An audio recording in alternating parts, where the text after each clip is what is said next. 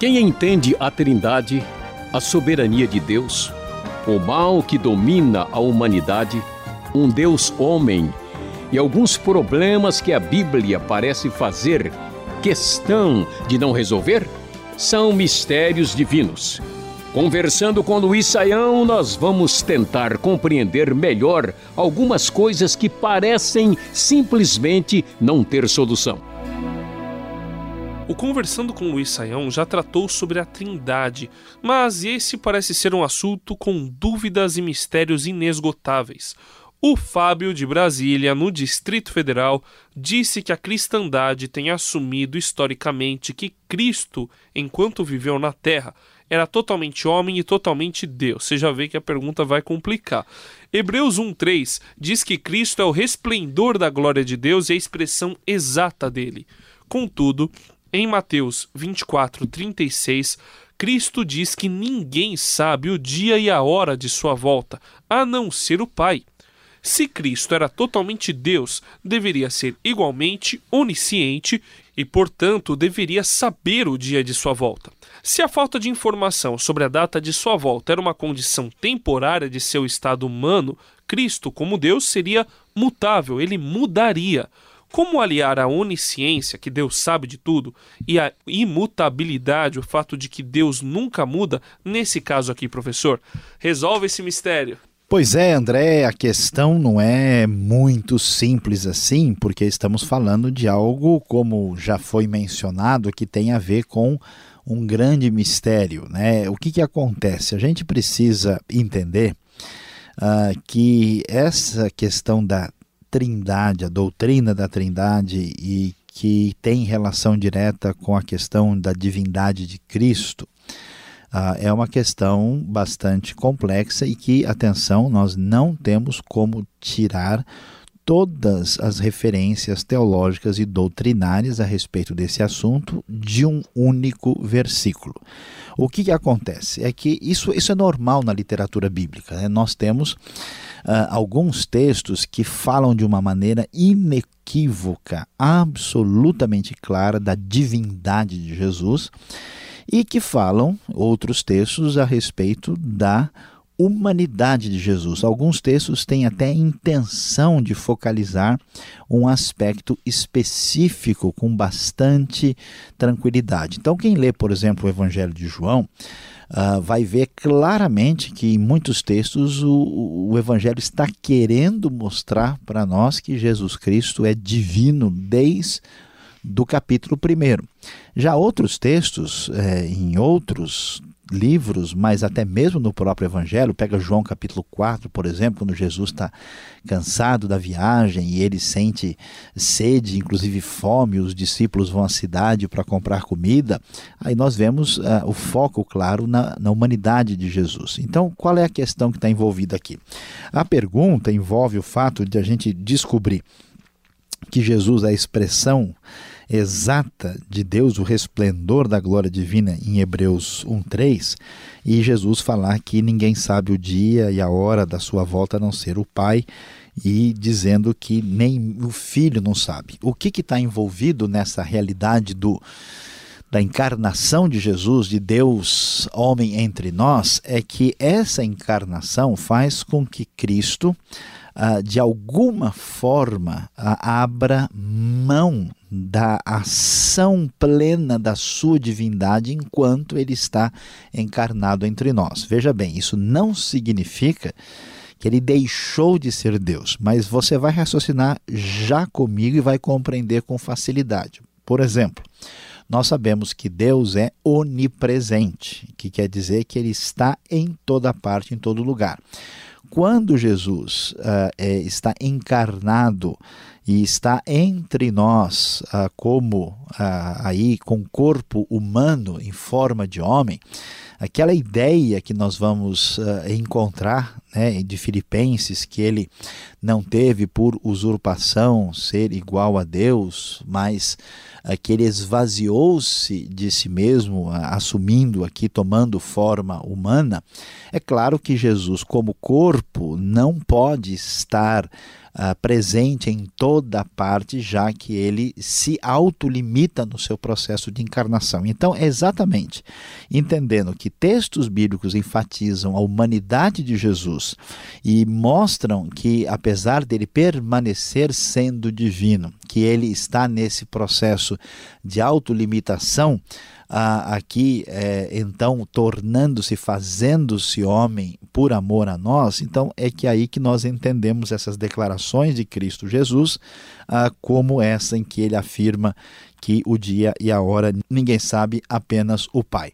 É, são textos difíceis, são complexos, mas é a melhor maneira de entendermos a relação entre essas duas realidades inequívocas que estão presentes no Novo Testamento.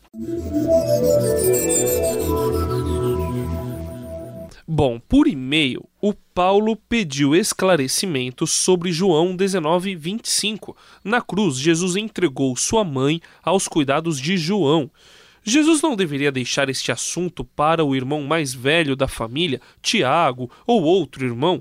Por que ele entregou Maria aos cuidados de João, que nem era da família dele? Aliás, tem gente que acha que por isso João era irmão de Jesus, não é, professor? Pois é, André. Uh, aqui a gente precisa entender né, uma realidade bastante importante. Nós temos uh, na pessoa de Jesus é, de fato, em muitos aspectos, Jesus acaba é, se conformando, a história de Jesus, da sua família, se conforma a toda a realidade uh, cultural do seu tempo, da sua época e é plenamente compreendido dentro da realidade das práticas e costumes judaicos do seu tempo. Mas veja, Jesus vai, vai dizer, vai fazer certas coisas que a gente sabe que o pessoal à sua volta não entendeu. Né? Em uma certa ocasião, ele vai dizer coisas do tipo: a, a, a minha família né, são aqueles que fazem a, a vontade do meu pai que que está no céu. A minha mãe e os meus irmãos são essas pessoas. Então, o que, que a gente é, vai descobrir? Que é, Jesus, né, junto com os seus discípulos, Uh, envolvendo também a proximidade de sua mãe e algumas outras mulheres que o serviam, eles fazem parte dessa comunidade inicial da fé a, cujo relacionamento de proximidade e integração é muito grande. Nenhum texto bíblico discute isso. Seria, o nosso ouvinte aí tem razão, seria de se esperar né, uh, que Jesus aí deveria entregar sua mãe ao seu uh, irmão mais velho dentro da própria família. Mas essa proximidade, essa realidade dessa comunidade que já se formava e a relação especial que Jesus tem com seus três principais discípulos, né, que são Pedro, Tiago e João, uh, formam aí um núcleo familiar uh, diferenciado que vai além da própria uh, família, vamos dizer, de, de, de, sangue. Né? Então parece que em função de João ser tão próximo e ser esse, esse discípulo amado, é que Jesus então lhe dá essa função especial, particular, Uh, parece que essa é a melhor compreensão que nós devemos ter dessa função deixada para João de tomar conta de Maria aí depois da ocasião da morte de Jesus.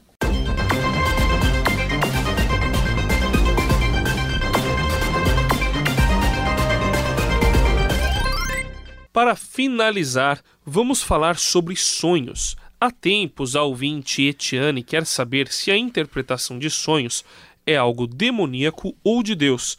É sensato procurar o significado de sonhos estranhos ou assustadores, ou eles devem ser simplesmente ignorados? Pois é, André, essa questão eh, dos sonhos é de fato a gente precisa aqui tomar um certo cuidado, porque Veja bem, uh, os sonhos eles podem ter origens uh, diferentes, né? A Bíblia vai dizer aí que dá muita ocupação vem os sonhos. Os sonhos surgem da atividade humana e muitos sonhos são absolutamente normais e naturais, né?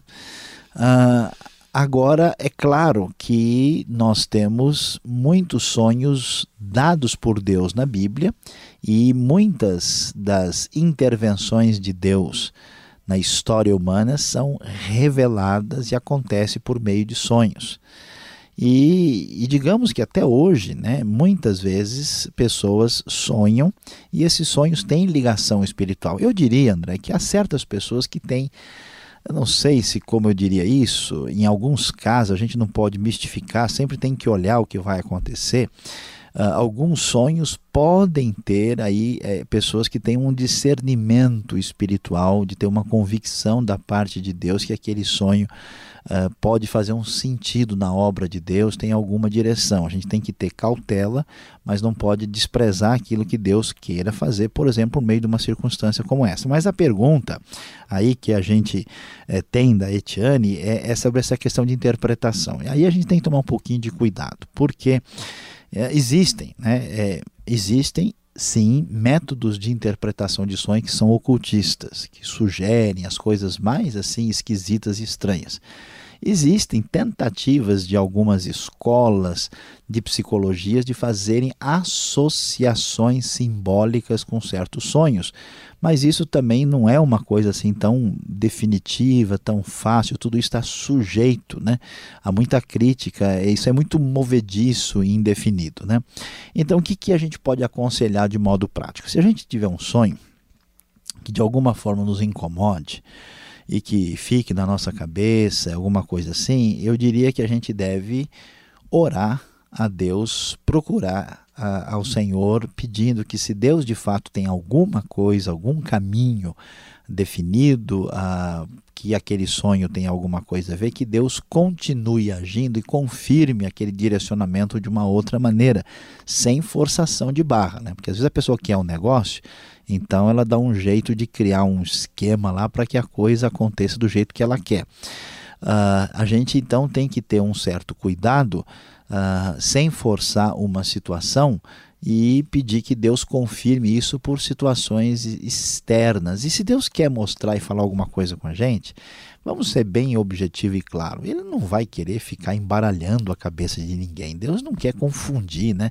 Se a pessoa está quatro, cinco meses com a cabeça atrapalhada, confusa, isso dificilmente vem de Deus, né? Se Deus quer que alguém seja missionário uh, lá, entendeu? No Níger, no Chad, e está chamando essa pessoa e provoca um sonho, uma situação nessa direção, isso vai se resolver com facilidade. Agora, ninguém, preste bem atenção, deve trocar assim, a realidade de fazer o que Deus nos ordena através de seguir os seus princípios uh, por meio do bom senso, da obediência, por meio de sonhos. Ah, será que eu pentei o cabelo hoje, escovo o dente e troco de meia? Ah, vou ver o que Deus vai me mostrar no sonho essa noite, aí eu decido amanhã. Não, aí a coisa começa a complicar. A gente tem que seguir né, os princípios de Deus e se Deus quer nos mostrar alguma coisa, isso deverá se apresentar com clareza e direção sem causar nenhuma confusão. Este foi o programa Conversando com Luiz Saião. Produção e apresentação André Castilho e Luiz Saião. Locução Beltrão. Realização Transmundial. Envie você também suas perguntas para conversando@transmundial.com.br ou escreva para a Caixa Postal 18.113, CEP 04626-970 São Paulo, capital. E até o próximo programa.